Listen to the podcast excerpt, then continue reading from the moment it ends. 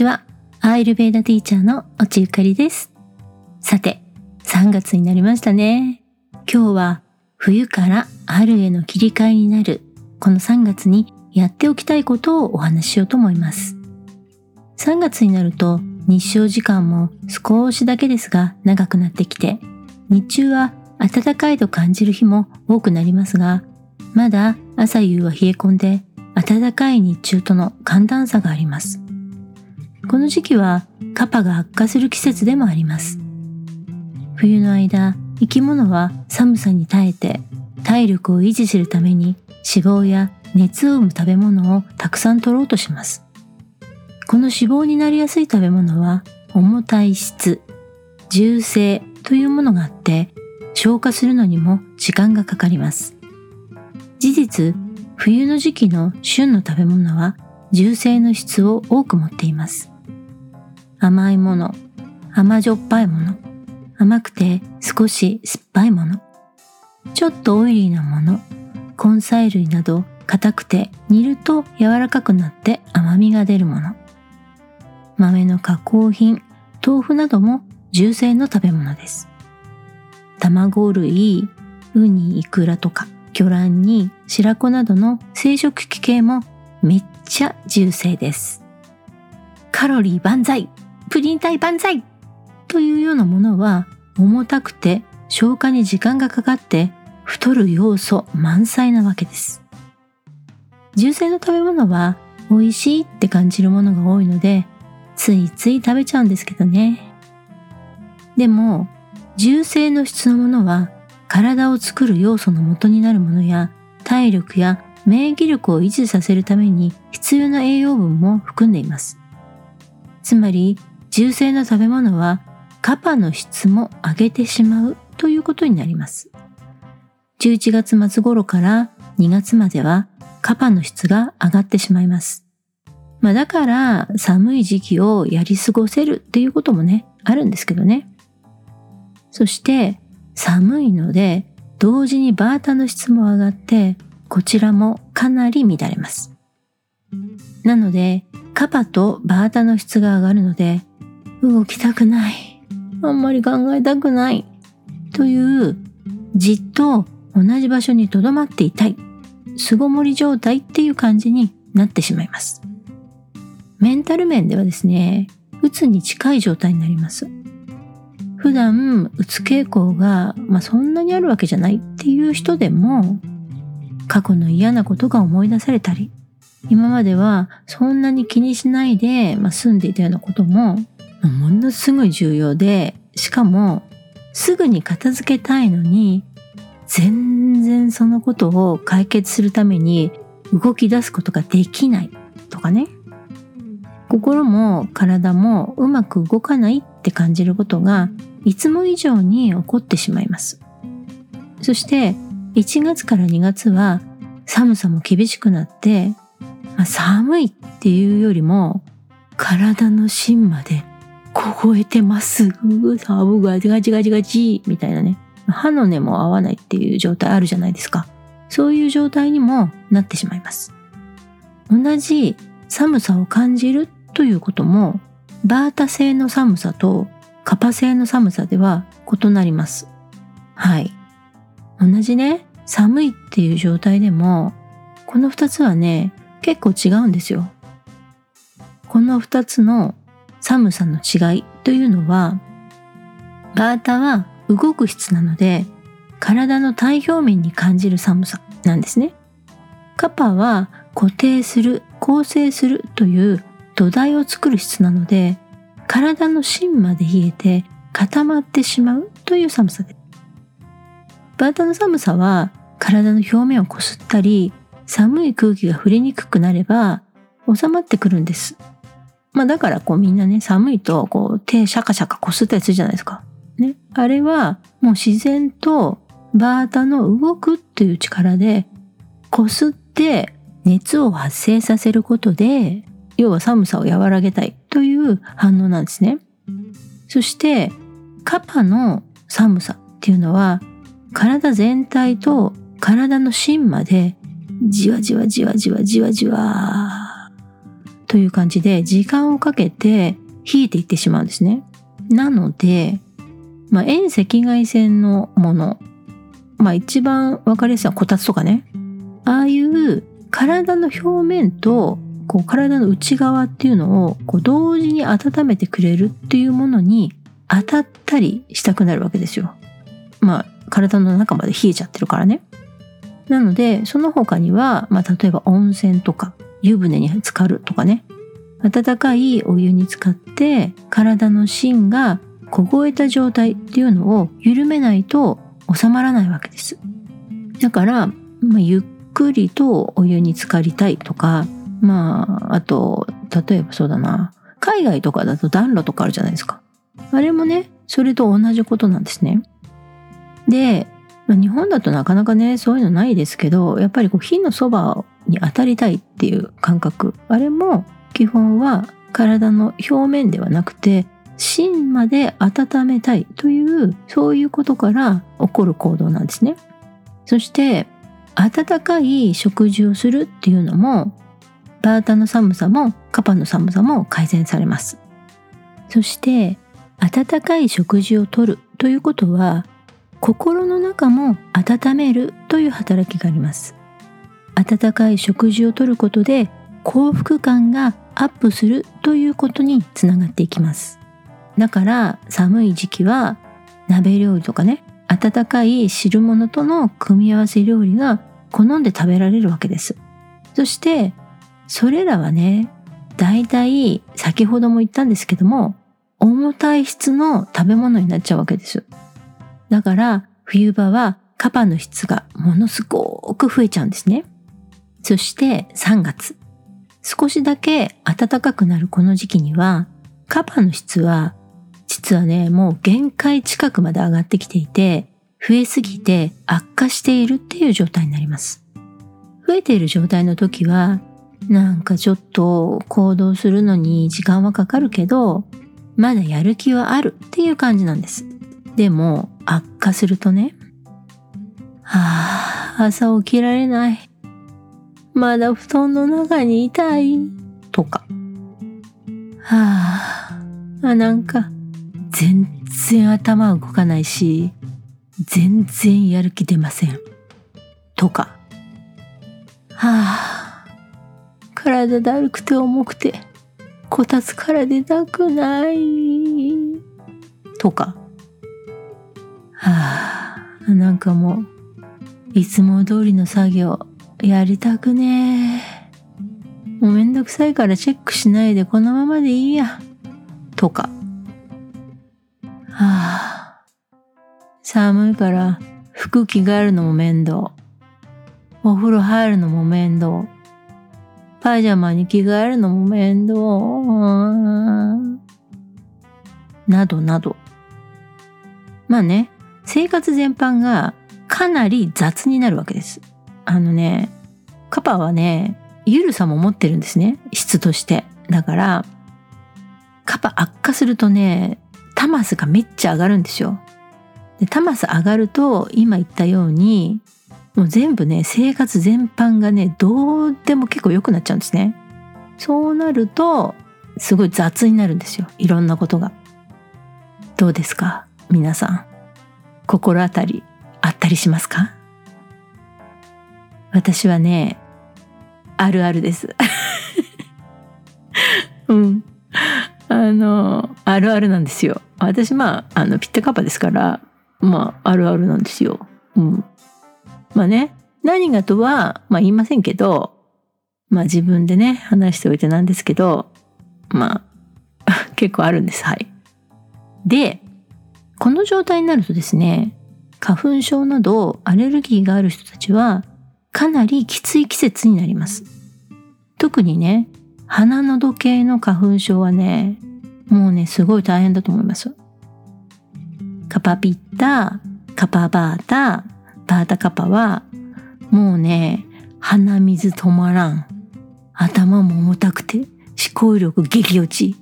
あとなんかもうめまいやふらつきがふらふらするというような状態も起こりやすくなります。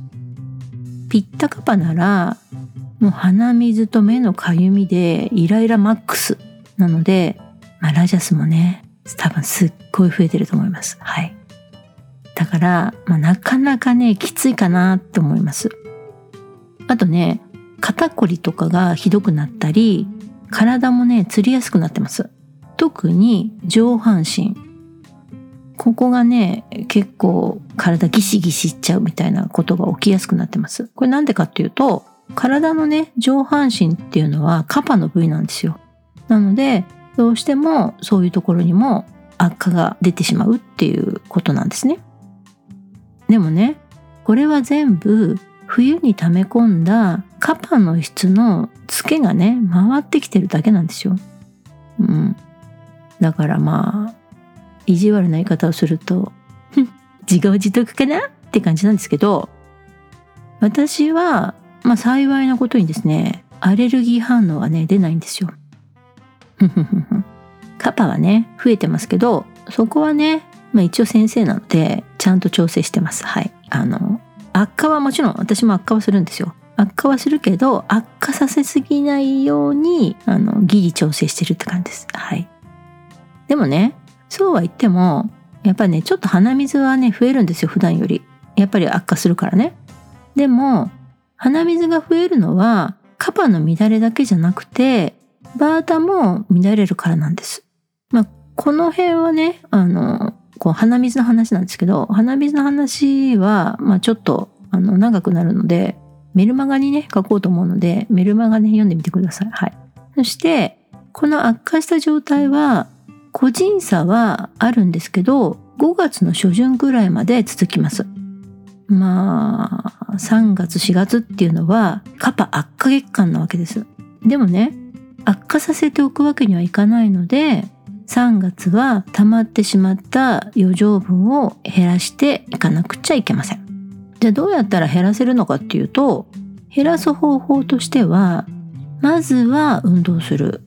これはね筋トレとかではなくてねウォーキングが一番いいと思います。走るっていうマラソンみたいなことよりもジョギングとかねマラソンとかっていうよりもウォーキングがいいと思います。でもねだらだら歩くっていうのではなくて意識的に手足を動かしながら少し早足気味に歩くっていうことが大事です。最初はゆっくり普通に歩いて5分ぐらい、まあ、歩いたら少しこう腕をねこうブンブンと振るようにして早足気味にね歩き始めます。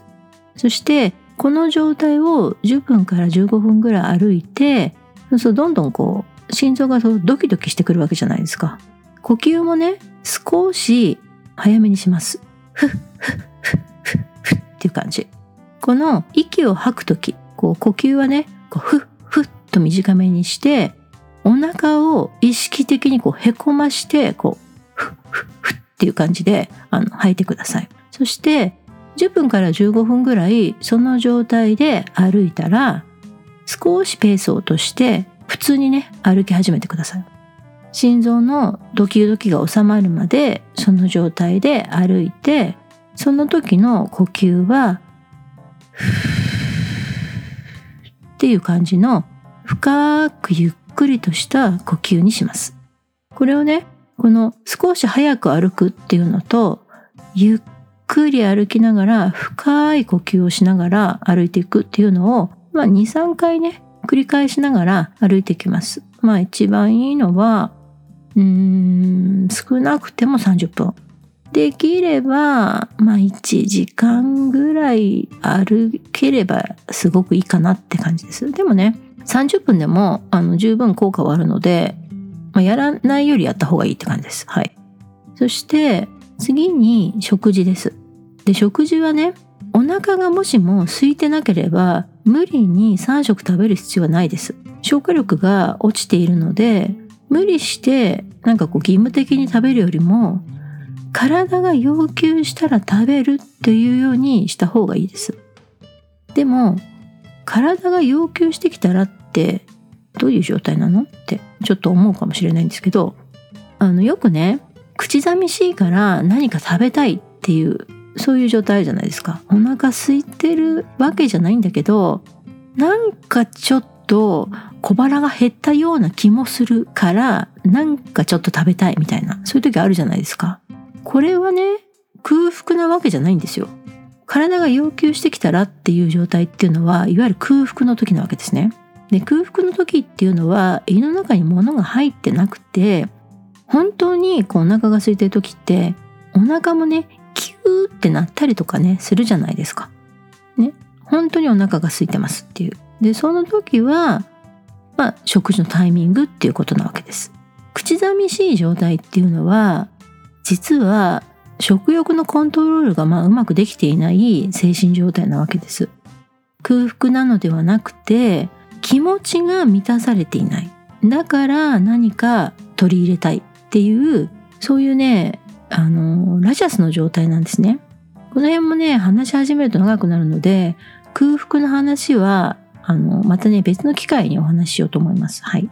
そしてこの季節は温かい汁物は取った方がいいんですけどもその時に積極的に取りたいっていう食材はちょっと苦味や渋みを感じる食材あの、苦味や渋みっていうのは、まあ、バーターは増やしちゃうんだけど、カパを減らすっていう働きがあるんですね。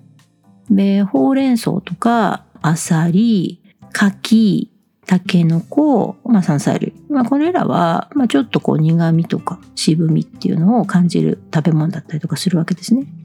で、あとね、酸味と甘みっていうのはカパを上げちゃうんですけど、柑橘系の果物も少量だったら取った方がいいです。あとね、酸味もね、ちょっとね、ピッタも上げちゃうんだけど、でも、血液を改善させるっていう働きにもつながるので、ちょっとね、柑橘系の果物も少量取った方がいいです。ビタミン C を取るっていうこともありますし。そして、最後は、ちゃんと寝るです。寝すぎはね、カパを増やしてしまうので、早寝早起き。